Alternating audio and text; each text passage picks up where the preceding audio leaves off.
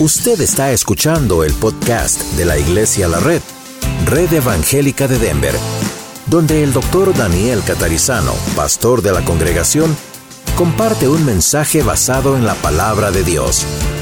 Ahora abra su corazón y permita que en los próximos minutos el Señor le hable y le bendiga.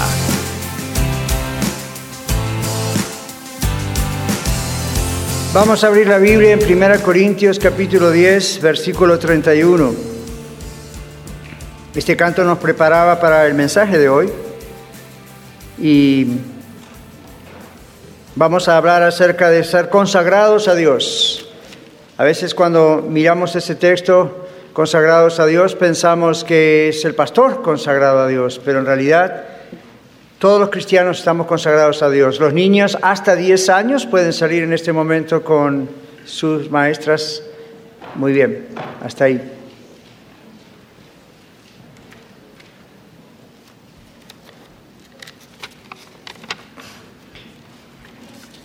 Cada vez tenemos más niños hasta 10 años, gloria a Dios. Muy bien. Decía que en ocasiones pensamos que consagrado a Dios es el pastor o un siervo, una sierva de Dios en especial. Por supuesto lo es, pero en otra referencia, en otra idea. La idea es que todos los cristianos somos personas que hemos estado consagrados a Dios. Pero quizá usted esta tarde está aquí y dice, bueno, pastor, no entiendo muy bien esto. ¿Cómo, ¿Cómo trabaja esto? Bueno, aquí estamos hoy para intentar explicarlo con el poder que Dios da, con la ayuda del Señor. Primera Corintios es un libro que hemos estudiado bastante. Vamos a volver a Primera Corintios el mes que viene, Dios mediante. Todavía tenemos un mensaje más fuera de Primera Corintios, pero hoy volvemos solamente para este versículo y luego otros que tengo para compartir con usted. Primera Corintios 10, 31. Es un solo versículo y el contexto de este versículo que si usted estuvo en la serie de Primera Corintios tiene que ver con la idea de a todo lo que ha sido sacrificado a los ídolos, si se podía comer o no comer, y bueno, Pablo habla acerca de eso, y luego viene ahí para decir ahora, en realidad todo lo que hacemos tiene que ser para la gloria de Dios. Y este es un solo versículo, pero dice, si pues coméis o bebéis o hacéis cualquier otra cosa, hacedlo todo para la gloria de Dios. Si pues coméis o bebéis o haced otra cosa o cualquier otra cosa, hacerlo todo para la gloria de Dios. Ahí muy cerca, a la derecha, abajo tiene el libro de Colosenses. En el libro de Colosenses capítulo 3, versículo 17, hay algo muy, muy parecido a esto, similar. Tiene Corintios, después tiene Gálatas, Efesios, Filipenses, Colosenses, capítulo 3, versículo 17. Dice, todo lo que hacéis, sea de palabra o de hecho, hacedlo todo en el nombre del Señor Jesús, dando gracias a Dios Padre por medio de Él, de Jesús. Otra vez, todo lo que hacemos, todo lo que hacemos, ¿qué significa esto? Bueno, significa que cada acto de nuestra vida es para la gloria de Dios cada acto de nuestra vida, no solamente lo que estamos haciendo aquí, cantando, ofrendando, alabando a Dios de tantas maneras, escuchando el mensaje, saludándonos, orando unos por otros, eso da gloria a Dios. Pero la Biblia dice que no es solamente esto lo que da gloria a Dios. Esto es el momento semanal donde como familia en Cristo nos reunimos y hacemos todo esto. Y Él ha ordenado que lo hagamos, ¿no es cierto? Pero cada acto de nuestra vida, cada acto, escucho bien, ¿verdad? Cada acto, cada cosa diaria, en la semana, el domingo, el sábado, todos los días. Pablo está aquí incluyendo cualquier cosa, inclusive, valga la redundancia, el comer y el beber, las cosas básicas. Todo es para la gloria de Dios. ¿Por qué? No existe, escuche esto, no existe tal cosa como una separación de nuestra vida secular o la vida no religiosa y por otro lado la vida espiritual o religiosa. Esto realmente no existe en la Biblia. ¿Qué llamamos la vida religiosa? Bueno, el orar, el leer la Biblia, el diezmar ofrendar, el venir a la casa del Señor como hoy. ¿Y a qué llamamos la vida secular? Bueno, mi casa, mi trabajo, mi carro, lo que hago, el estudio, los amigos. No existe esa división en la Biblia. Lo repito, no existe esa división en la Biblia, en la palabra de Dios. Lamentablemente, eso, incluyendo nuestros deportes, hobbies, no existe esa división. Para la Biblia todo es espiritual. ¿Qué quiere decir esto? Para la palabra de Dios, todo lo que hacemos, todo lo que somos, ¿es para la gloria de Dios o no? Entonces, nuestra vida espiritual está incluyendo todas estas cosas. Ahora usted dice, bueno, ¿de dónde nos vino en la mente, en la cabeza, esta separación? Lo que es de la semana y lo que es del domingo, o lo que es espiritual y lo que es carnal o secular o profesional. Este concepto, este, este concepto de una vida que separa lo, lo espiritual y encima lo hace religioso y una vida diaria, surgió por la influencia de la iglesia tradicional, la iglesia histórica, en algún caso, ustedes saben, y la iglesia enseñó, la iglesia histórica, tradicional en nuestras culturas por lo menos, enseñó en su teología, en su forma de ver la Biblia, las cosas, que uno de los siete sacramentos para ser salvos es la misa. Entonces, lamentablemente, primero eso no está en la Biblia. Segundo, la consecuencia de eso es que por generaciones hemos creído muchos ah, que, bueno, tenemos que ir a la iglesia, tenemos que participar de la Eucaristía o tenemos que participar de la Cena del Señor. Y entonces como que, bueno, ya quedamos bien con Dios.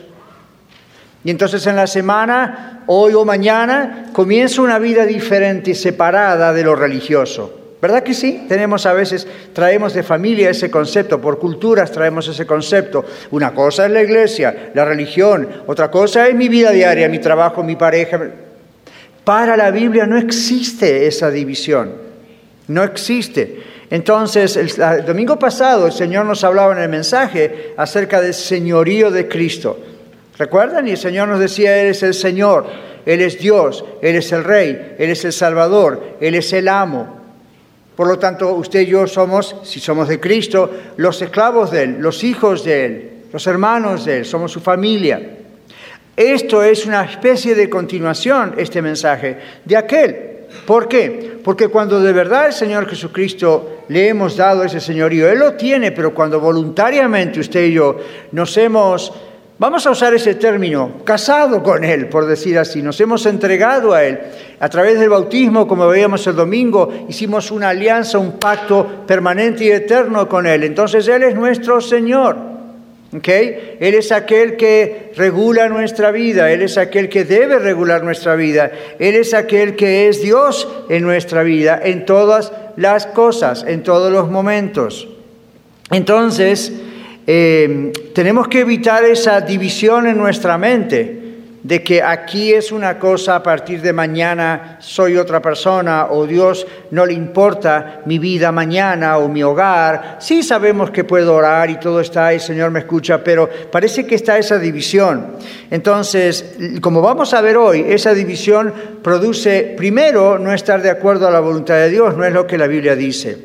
Pero como pastor e inclusive como consejero bíblico, le digo, y profesional, eso produce dentro de nuestro dualismo que trae a veces hasta trastornos emocionales, porque uno está adentro luchando como si fueran dos personas adentro de uno. Parece que hay dos identidades adentro de uno. Una es la espiritual o religiosa, la otra es la carnal o la secular, la que no tiene nada que ver con, con Dios, la Biblia, la oración, la iglesia y esa separación adentro hace una tremenda lucha en usted y en mí. Hoy el Señor nos dice, no trabaja así. Por eso a veces nos va mal en el matrimonio. Por eso a veces nos va mal en el trabajo, en la profesión, en el oficio, en la empresa que tenemos y somos empleados obreros. Por eso a veces tenemos ansiedad o ataques de pánico o tenemos enfermedades que no tendrían que estar en ese momento allí porque nada la justifica. Hay adentro como una duplicidad, ¿verdad? Hay una lucha interna como si fuera entre dos Danieles ahí adentro, entre dos Marías, entre dos Pedros, entre dos, como sea su nombre, Juan, Marta, whatever. Entonces, Dios no quiere que vivamos así. ¿Sabe por qué? Porque eso no produce paz. Eso no produce paz interior, eso produce caos. Nos parece como que Dios ya no nos escucha en la semana, parece que está muy lejos. Y de ahí viene esa, de aquella iglesia tradicional, nos quedó en la cabeza la idea de que yo tengo que ir para que el pastor ore por mí, porque Él es el ungido de Dios. Y si Él me toca y si Él ora, algo extraño, algo especial va a pasar. Por eso hoy teníamos un grupo de gente de la iglesia orando por usted. Porque la Biblia dice que el cuerpo de Jesús, la iglesia, debe funcionar como un cuerpo. Cada uno de nosotros interesándonos los unos por los otros, orando los unos por los otros, alabando mano a mano, codo a codo, juntos, hombro a hombro. Esa es la iglesia del Señor. Y cuando eso lo aprendemos o transferimos en la semana a nuestra forma de ser, a nuestra conducta, a nuestro matrimonio, al trato con los hijos y las hijas, al trato en el trabajo, a las decisiones que tenemos, no hay una separación. No, no, no, no. Todo esto que hacemos es para la gloria de Dios. Y eso es lo que significa ser consagrados a Dios separados para Dios, aunque no sea para un oficio especial como el pastoral, o ser intercesor de oración o amigo de oración, o ser ujiero, o ser esto lo otro, eso es algo diferente. Todos nosotros hemos sido desde el momento en que recibimos a Cristo como Salvador y Señor, hemos sido separados para Dios. Es lo que la Biblia llama santos. Usted debería llegar a casa hoy y debería mirarse al espejo y decir, eres santo. Y usted piensa, oh, camán, pastor, si usted conociera mi vida, yo de santo tengo poco. Esa es la gran confusión de la santidad como una forma de conducta, como una forma de piedad. Algo de eso hay ahí, pero ¿sabe qué? Santo significa que desde el momento que usted dijo, yo creo que Jesucristo es el Señor, yo creo que Él es Dios, yo creo que Él murió en la cruz por mí, yo creo que se levantó de los muertos resucitando el tercer día y lo hizo por mí, yo sé que soy salvo, yo le di mi vida a Cristo. En el momento que usted hizo eso y fue de verdad, Dios le separó, Dios le puso a un lado, Dios le puso un nuevo nombre, Dios le ha hecho un hijo, una hija de Él, Dios le adopta, el Espíritu Santo lo sella, este es mío, dice Dios y de mí no me lo quita nadie. Esa es la palabra santo. El asunto es que desde el momento que usted y yo fuimos separados para Dios, el Espíritu de Dios vive en nosotros. No tenemos que esperar una segunda cosa que pase después, no confundirlo con la llenura del Espíritu. Ya desde el momento en que vinimos a Cristo, Él vino a nuestra vida. De otra manera, tengo noticias para usted. Usted no podría ser cristiano, yo tampoco. Él vino, nos separó, entonces nos da poder para vivir una vida como ahora nuevas criaturas, hijos e hijas de Dios. Y la Biblia dice que nuestra obediencia, el cambio que Dios está haciendo en nuestra vida, demuestra que realmente somos hijos e hijas de Él y no simpatizantes simplemente. Ahora, aquella persona que ha sido simplemente un simpatizante, hombre o mujer, es la persona que dice, yo creo el relato, yo creo lo que la Biblia dice. Es más, yo creo que Jesús es el Hijo de Dios, pero escoge no seguirle. Escoge simplemente seguir las enseñanzas de Jesús, como otras religiones pueden escoger seguir las enseñanzas de sus propios maestros, Mahoma, Buda o quien sea. Para el cristiano, ser realmente cristiano, cristiana, no significa solamente decir voy a, seguir y aceptar las enseñanzas de Cristo. No puedo seguir las enseñanzas de Cristo si no sigo a Cristo. Y la única razón por la cual puedo seguir a Cristo es porque Él vive.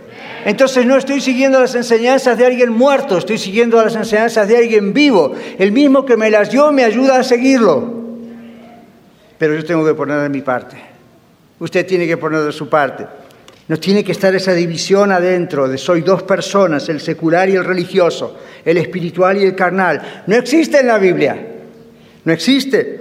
Somos siervos, siervas de Dios. Como decía el cantante, toma mi vida. Yo canto eso y pienso eso y digo, hasta es redundante. Por supuesto que tiene que tomar mi vida. Ya la tomo desde que soy salvo. Pero es una declaración de consagración, una especie de renovación. Es como cuando yo bautizo a la gente el domingo o cuando veo a otros bautizar o veo en televisión bautizar. Dentro mío, no sé qué le pasa a usted, pero dentro mío, eso me acuerdo cuando yo me bauticé. Y eso es como cuando uno dice, eh, yo me casé con mi esposa, tuvimos una linda ceremonia, qué lindo, y cuando ve a alguien casarse, Yo me acuerdo cuando me casé. Es como uno, uno recuerda esto porque es un pacto con Dios. Pero, pero, uno sabe que esto es algo que diariamente tiene que ocurrir. Estos actos, como bautizarse, como tomar la cena del Señor, como estar en la iglesia, con la iglesia, alabando al Señor y aprendiendo, son actos que Dios mismo ordenó, el Señor Jesús los ordenó, pero no son todo, ¿verdad? No lo deje aquí. No se vaya esta tarde de aquí, de la casa del Señor, y diga, all right, ya cumplí. Dios me va a bendecir esta semana porque yo fui a la iglesia. O voy a la iglesia para limpiar todos los pecados de esta semana. Hay una religión que piensa eso y dicen ser cristianos. Vamos a hacer cualquier cosa en la semana. Nos podemos emborrachar, nos acostamos con cualquiera, aunque no sea nuestro cónyuge, maltratamos los hijos, si queremos trabajamos, si queremos no, pero el domingo vamos a la iglesia. Y vamos a tomar la Santa Cena o la Eucaristía en la misa. Vamos a hacer algo. ¿Por qué? Ah, hay que cumplir con Dios, ¿ok? Esa persona ignora quién es Dios. Esa persona ignora porque le han hecho ignorar. Esa persona ignora quién es Jesucristo. Esa persona ignora qué es la vida con Cristo. Y esa persona se pierde todas las bendiciones de ser cristiano. Es un simpatizante, es alguien que asiste, es alguien que atiende, es alguien que respeta, le gusta, cree hasta cierto porcentaje. Pero una persona consagrada es usted y yo diciendo, toma mi vida. Acá estoy. Mi vida es tuya. Tú decidiste cuándo me ibas a mandar a este mundo a través de mi papá y mi mamá. Y tú eres el que vas a decidir cuándo me vas a quitar de este mundo y para llevarme contigo. Tú decides cuándo estoy enfermo, tú decides cuándo estoy sano. Tú decides sanarme o tú decides llevarme contigo. Tú decides todo. Entonces, ya que Él decide todo, no tenemos muchas alternativas. La mejor alternativa es decir, Señor, ya que tú eres Dios y decides todo, toma mi vida, maneja mi vida. Porque si no, yo lucho contra ti, Dios. Y si yo lucho contra ti, Dios, estoy dividido en el medio. Y tengo una vida secular o no religiosa y tengo una vida espiritual o religiosa. Y soy dos personas aquí adentro y entonces, ¡bah! Empiezan todos los conflictos. Entonces, claro, me cuesta tratar con la esposa o si es una dama usted con su esposo. ¿Por qué? Porque depende cómo estoy ese día. ¿Estoy hoy espiritual o hoy estoy carnal? Leí la Biblia de oré y por eso me siento en las nubes y le digo, sí, mi amada. O estoy muy mal ese día y le digo, ¿qué quieres? ¿Qué pasa con esa dualidad? ¿Por qué? No debería ocurrir. Pero ocurre cuando no conocemos realmente a Cristo. Ocurre cuando no le damos a Él el control de nuestra vida, no estamos consagrados. Somos salvos, pero nosotros manejamos la cuestión, ¿ok? Señor, toma mi vida, pero déjame un poco las riendas, ¿ok? No sirve. Eh, es peor, nos va mal. Es como si el caballo le dijera al jinete o al cabo o al que está ahí arriba, hey, tira para allá porque yo quiero ir para allá. Tira la rienda para aquel lado. El caballo está a la merced del que lo conduce. Su carro, hoy cuando se vaya, está a la merced suya. Todavía no existe el carro que usted le siente y le diga, llévame a casa. Yo sé, Tesla y otros están tratando de inventar eso, ¿verdad? Pero todavía no existe. Entonces usted dice, Señor, tú eres el que toma el timón, tú eres el que sigue, tú eres el que yo nada más estoy acá. ¿Ok? Entonces, cuando estamos consagrados al Señor de verdad, gozamos de paz. ¿Ha venido usted esta tarde y no tiene paz en su corazón? Y usted dice, yo sé que le entregué mi vida a Cristo, yo sé que me reconcilié con Dios, yo sé que tengo esa paz, pero no siempre siento paz. Bueno, pueden haber muchas causas, pero esta es una de las principales y las más comunes. No podemos vivir una vida dividida. Esto nos lleva a la tensión, tensión espiritual, emocional, emocional y física, mental. Constantemente no tenemos tranquilidad. Y el Señor nos ha llamado a vivir en paz. ¿Cómo se entiende? ¿Cómo se comprende? En Mateo 11, 29 el Señor Jesús nos asegura, vengan a mí y hallaré descanso para vuestras almas. Mateo 11, 29. Nunca se preguntó usted, vamos a ser sinceros, desnudo delante de Dios, Señor, Hace tanto X tiempo te conozco, te recibí en mi corazón, tú me dijiste que me ibas a dar paz, ese día que me bauticé o ese día que levanté la mano para hacer frente, ese día que firmé una tarjeta diciendo yo sé que Jesucristo es mi Salvador, tuve paz, pero hoy no, ¿qué pasó? ¿Qué pasó? Usualmente lo que pasa es desobedecimos a Dios en algo. Entonces tengo una clave, un key para usted. Usted como yo no siempre sabemos en qué cosas desobedecemos a Dios, ¿verdad que sí? Hay otras cosas que son muy claras y el Espíritu Santo evidentemente esto está mal porque nos ayuda a, conocer la verdad de la mentira. Pero hay otros casos donde uno está tan enfocado en lo suyo, tan enfocado en su cosa, su matrimonio, su trabajo, los hijos, el dinero, lo que sea, el estudio, que de pronto no se da cuenta Ahí es cuando tenemos que orar cada día y decir, como decía el salmista, Señor, revélame los pecados que me son ocultos. ¿Hay algo que está estorbando mi compañerismo contigo? El Señor dijo que estamos en sus manos y nadie nos va a arrebatar de las manos del Padre. Amén. Pero al mismo tiempo, usted se da cuenta, como a mí me pasa a veces también, estoy orando y parece que Dios no escucha. No porque no recibo todavía la respuesta, sino que me da la sensación de que está lejos. No era el mismo calor que sentí en el momento que estaba con la iglesia o un día que fui lleno de espíritu, ¿verdad? Y dije, wow, ¿qué pasó esos días? ¿Qué pasó en esas ocasiones? ¿Qué ocurre en esas ocasiones? Ese es el momento donde yo, Daniel, le digo al Señor, Señor, ¿en qué te ofendí? ¿Hay algo? Ahora, el Señor no es alguien que, como nosotros a veces, de repente nos enojamos y no te hablo más. Dios no es así. Nunca Dios es así.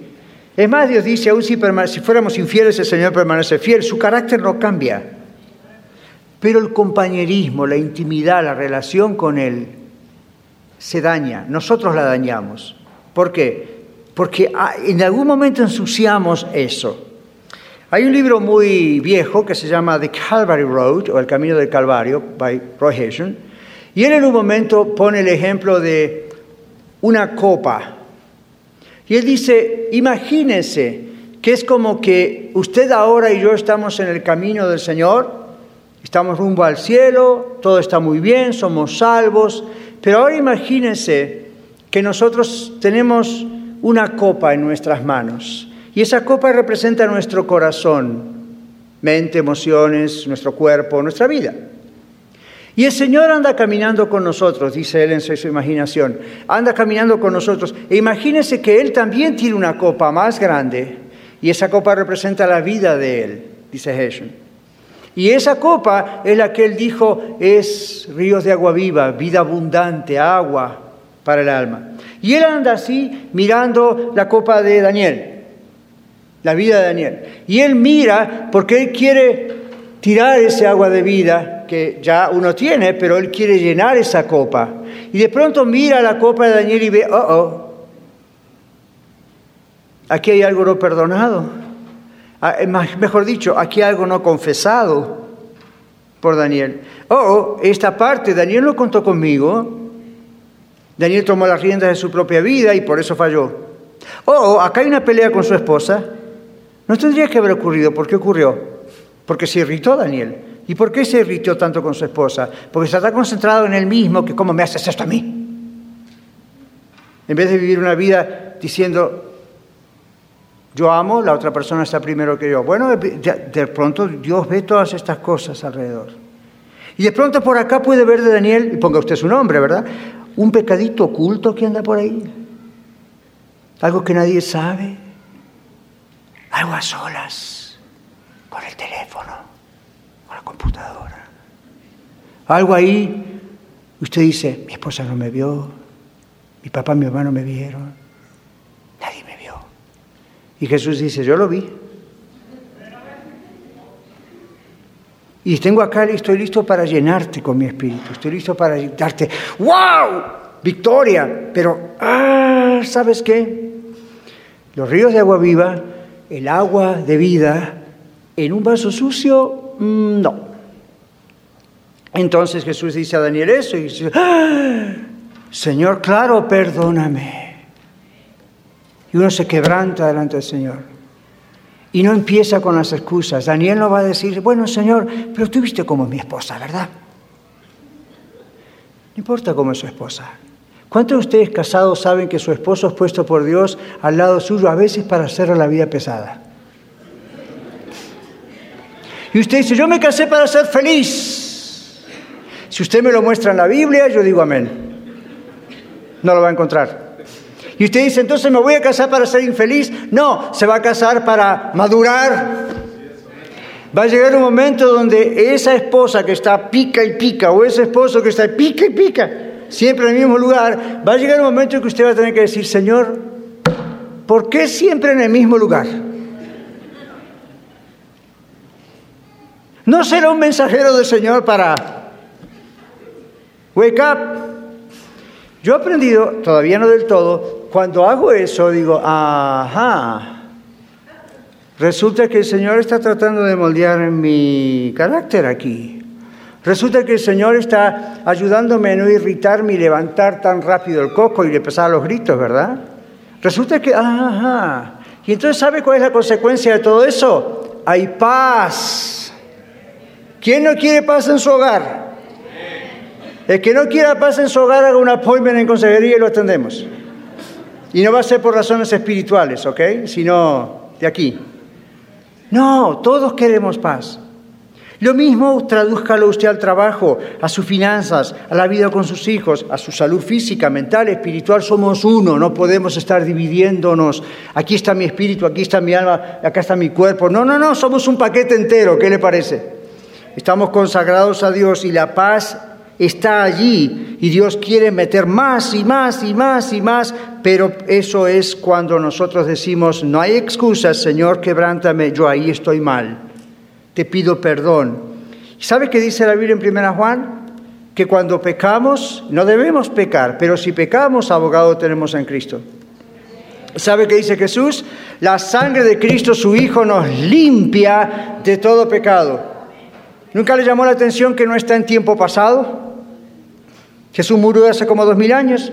¿Por qué no dice la Biblia, la sangre de Cristo su Hijo nos limpió? Dice, nos limpia. ¿Por qué? Porque todavía sigue limpiando. Porque todavía está el Señor limpiando.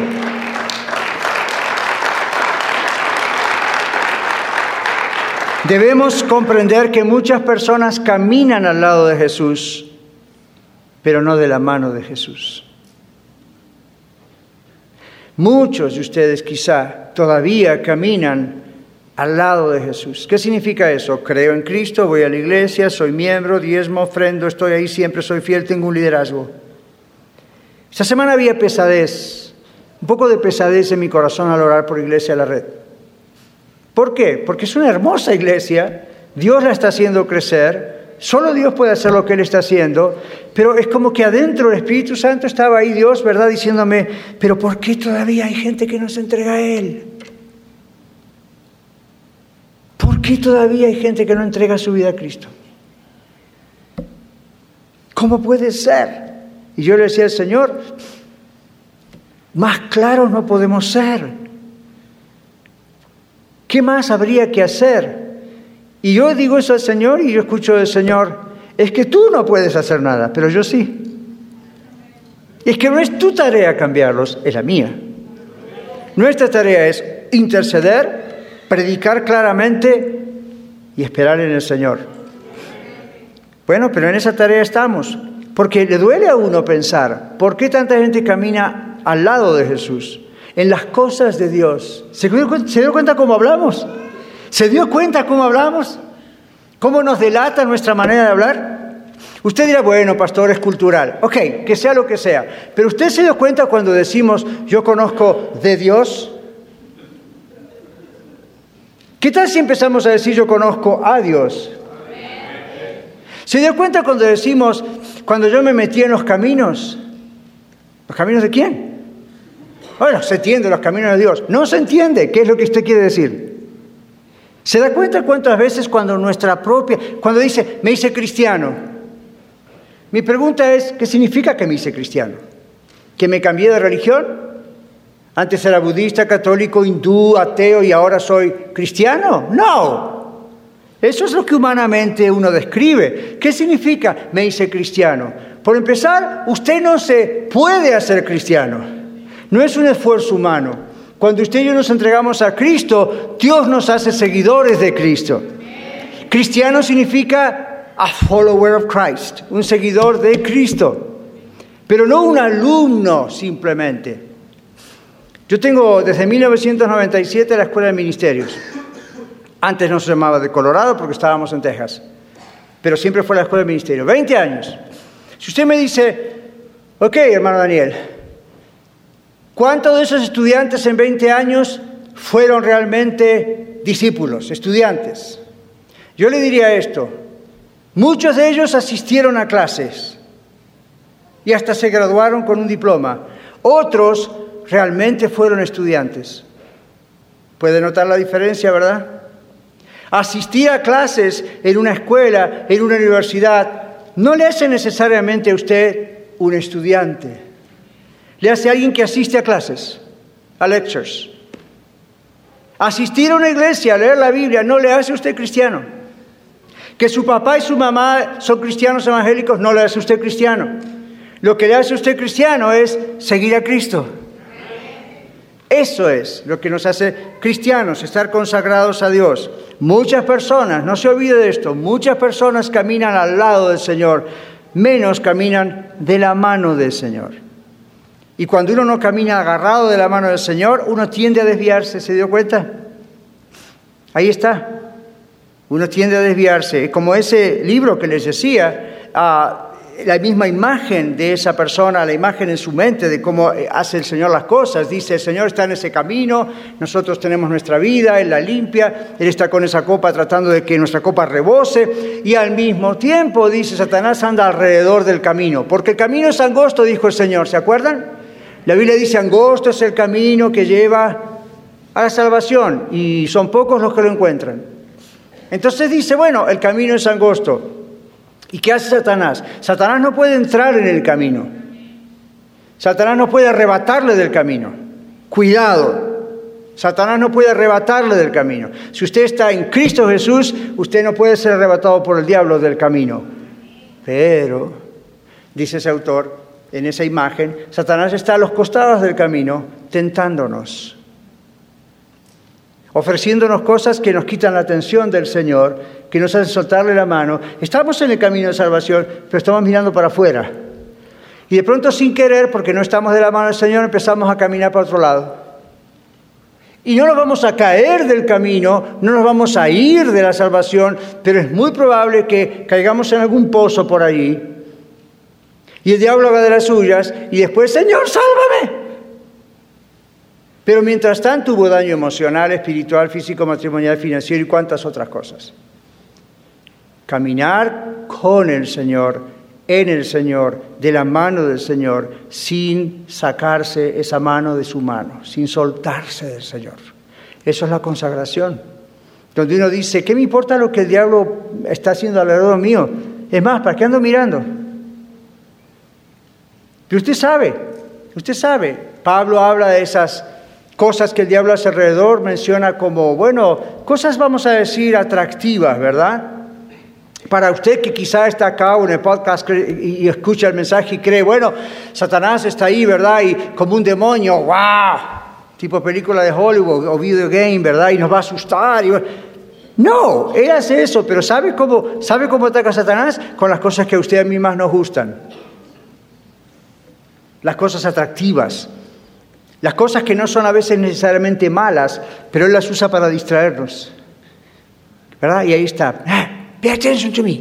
Préstame atención. Y uno dice, ok. Eso ya es suficiente para que uno vaya para otro lado. Y entonces ahí después, ¿qué viene? Confusión, falta de paz, problemas. Y después uno encima tiene esa caradurez de decirle al Señor, ¿dónde estás, Señor? ¿Por qué me abandonas? ¿What? El Señor dice, yo estoy aquí siempre, pero tú te me sueltas. Consagrados a Dios, caminando en las manos del Señor.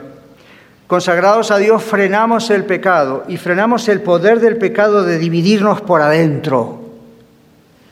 Nuestro cuerpo funciona para la gloria de Dios. Primera Corintios habla mucho del cuerpo. ¿Recuerda? El cuerpo es templo del Espíritu Santo. ¿Se acuerdan que decíamos por qué el Señor nos va a hacer resucitar de los muertos? Porque cuando estamos en el cielo no vamos a estar como fantasmitas dando vueltas, como ghosts o como you know, espíritus dando vueltas. Esas imágenes en las nubes con el arpa. ¿Se imagina por toda la eternidad tocando el mismo instrumento? No. Son imágenes de cuentos de hadas, de cuentos de niños. La Biblia dice que el Señor va a darnos nuestro cuerpo otra vez, como el cuerpo glorificado de Jesús. Excepto que este cuerpo no va a tener más pecado, no va a poder morir nunca más, lo va a disfrutar como hubiese disfrutado si no tuviésemos pecado.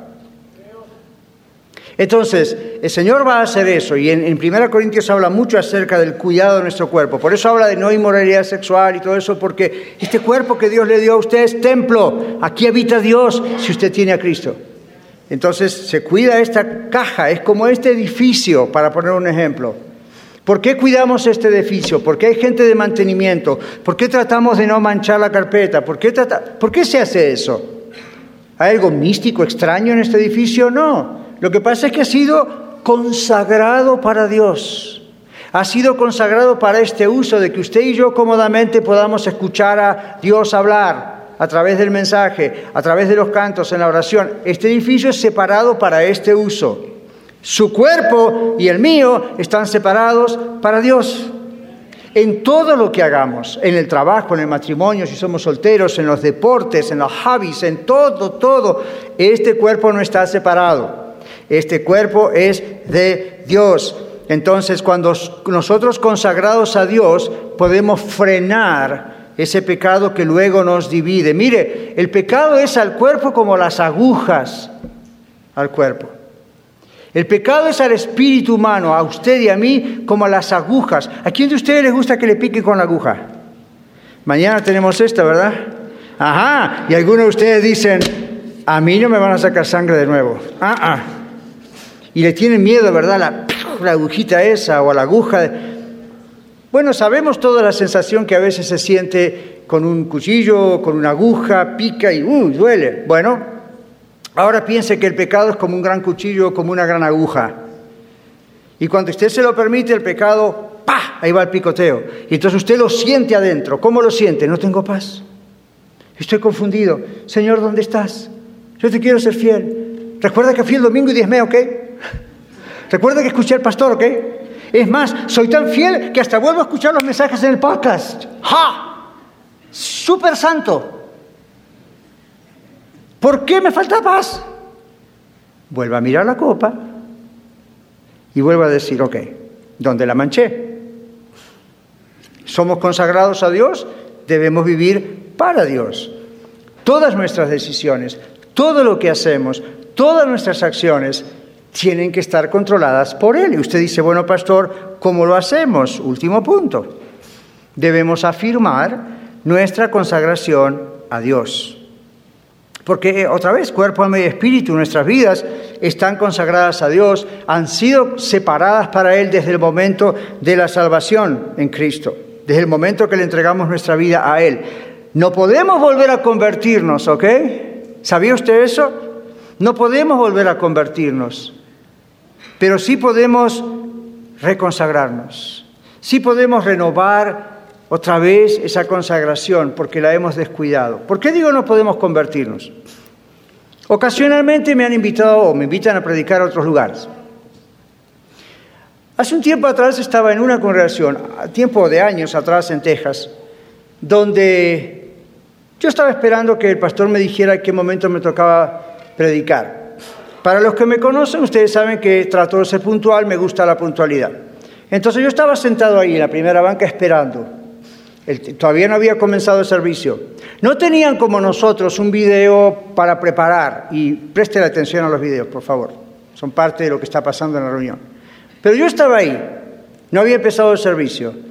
De pronto veo un montón de, especialmente mujeres y alguno que otro hombre, que pasan al frente aquí, no en este templo, pero era parecido, ¿verdad? Con las escalinatas. Y yo estaba ahí cerca, entonces yo los escuchaba. Y escuchaba este tipo de cosas. Ay, Señor, sálvame, por favor. Señor, yo te acepto nuevamente como mi Salvador. Señor, ten piedad de mí. Yo decía, wow, ¿qué estará pasando aquí? Después terminó, cuando se sentaron, yo pasé y todo el mundo estaba como los mejores cristianos de la tierra. Entonces dije, ¿entonces son cristianos o no son cristianos? ¿Cómo estará esto? Después me entero que la idea atrás, ¿cuál era? He pecado en la semana, por lo tanto tengo que ir a la iglesia y pedir que Dios me salve de nuevo. Ya saben, ¿verdad? ¿Dónde está la Biblia? No podemos convertirnos otra vez. Si alguna vez nos convertimos, ya estamos salvos. Y si no lo sabemos, es porque no somos salvos. Porque la Biblia dice que el Espíritu Santo da testimonio a nuestro espíritu de que somos hijos de Dios y nuestra vida transformada y de obediencia verifica que tenemos a Cristo. Lo que el pastor, la religión, la iglesia no pueden hacer en cuanto a transformar nuestras vidas, el Señor lo puede hacer. So, cuando eso ocurre, diga, gloria a Dios, yo soy salvo. Pero cuando hablamos de consagración, estamos hablando de aquel ejemplo de soltar la mano de Jesús en un momento, ¿verdad? No, no nos apartamos de Él, no tome ese ejemplo mal. Pero lo que estamos diciendo es, estamos con Él, pero no estamos obedeciéndole a Él. Entonces, eh, well, Ahí tendríamos que arrepentirnos de veras. Los grandes avivamientos del mundo, los grandes despertamientos espirituales en iglesias y en ciudades enteras no comenzaron con un concierto. Sorry. No comenzaron con un gran predicador haciendo un tremendo show en la plataforma. No. ¿Sabe cómo comenzaron los grandes avivamientos genuinos, sinceros, no los grandes shows? Los grandes avivamientos con vidas quebrantadas cuando uno y el otro y el otro, a veces ni siquiera en el templo, en medio de la calle, el avivamiento de las Islas Hébridas, antiguo avivamiento, ¿cómo sucedió?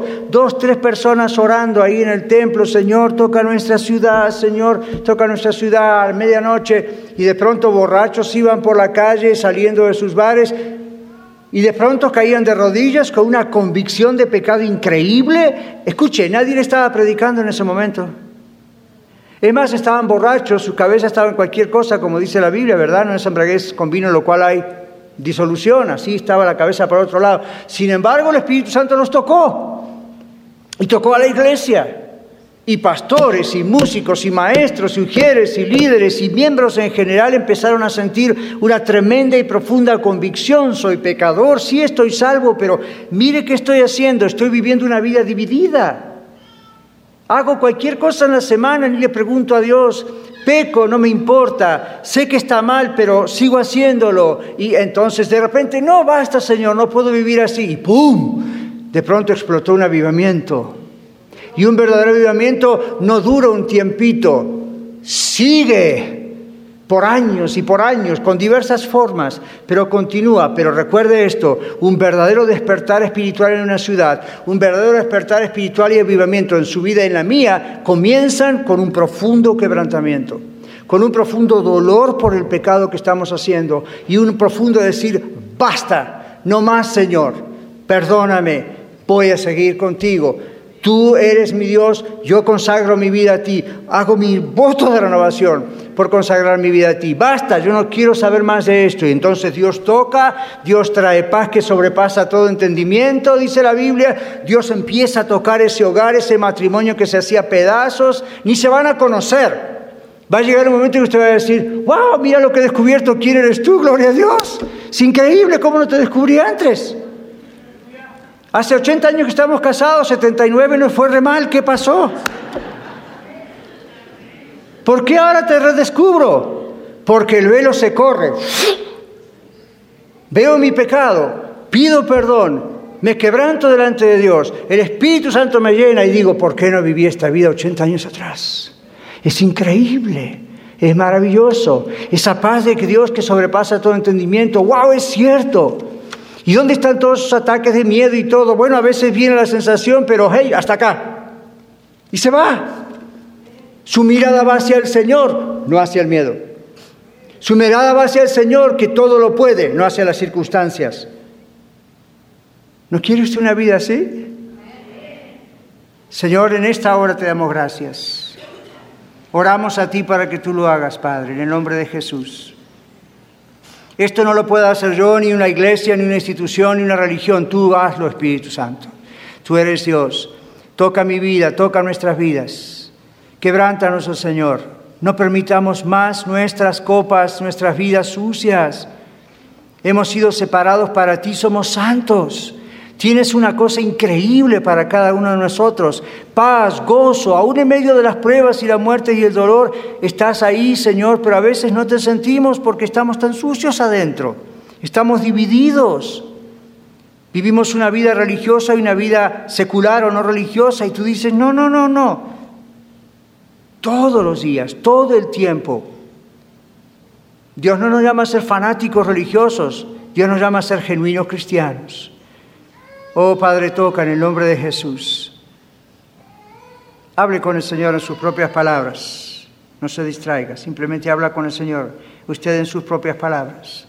Yo no sé lo que hay en su corazón, Dios lo sabe, pero sea lo que sea, Dios puede perdonarle. La sangre de Jesús puede limpiarle de todo pecado, dice la Biblia, todo es todo. No caiga en la mentira de Satanás, yo soy tanto pecador que ya no tengo perdón. Mentira, mentira de Satanás. Dios dice de todo pecado. Solo quebrántese delante del Señor y pídale perdón. Y usted va a experimentar la limpieza de esa sangre en su propia vida. No siga como está. Vienen tiempos duros, difíciles, puede venir el Señor en cualquier momento. Arregle, por favor, esas cuentas con Dios. Arréglelas, arréglelas, hoy. Tómelo en serio, Dios le ama.